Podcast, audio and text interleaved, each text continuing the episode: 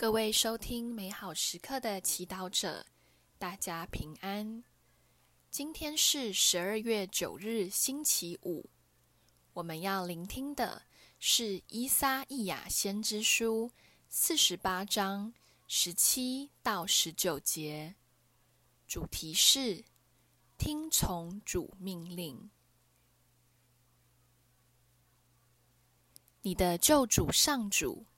以色列的圣者这样说：“我是上主，你的天主，教训你，为你有益的事，引你走当走的道路，恨不得你一向听从我的命令。那么，你的安乐将似江河，你的幸福将似海涛，你的子孙多如海沙，出于你生的苗裔。”多似沙粒，你的名字在我前绝不会抹去，也绝不会被删除。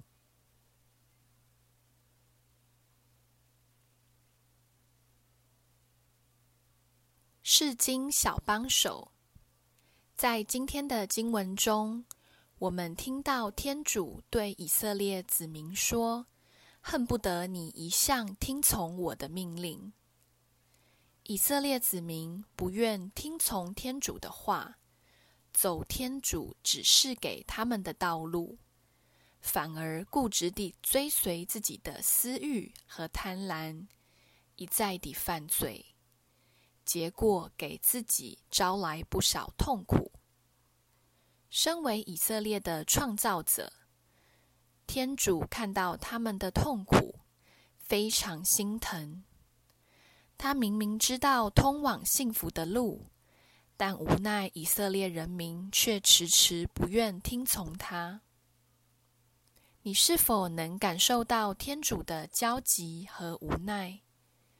也许，身为父母、师长或一个好朋友，你也在看着自己亲爱的人因不愿意聆听劝告而走偏。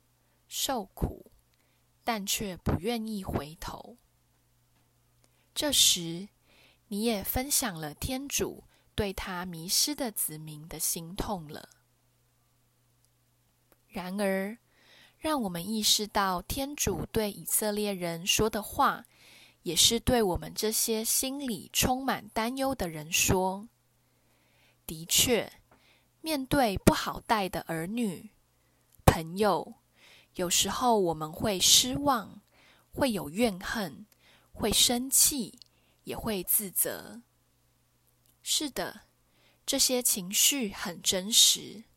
但是天主邀请我们不要只听情绪的声音，因为他们会诱惑我们，让我们失去希望。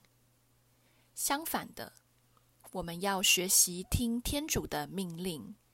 透过读经，更认识天主，让天主圣言转变我们，带领我们把自己的失望、怨恨、生气和自责转变为耐心、交托及更大的爱。或许，只有当他人察觉我们从内到外被天主转变，拥有更多的平安、耐心。和爱时，他们也会渐渐的放下防备，让我们也让天主引导，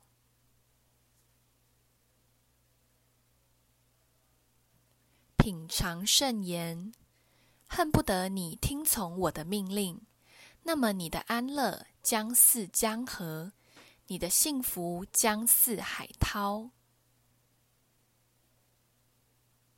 活出圣言，参加一个读经小组，让自己因为经常和团体一起阅读圣言及祈祷而改变。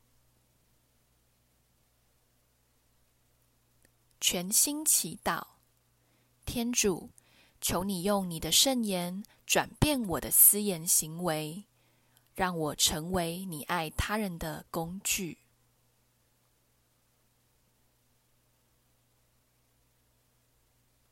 祝福所有美好时刻的祈祷者，今天活在天主圣言的光照下。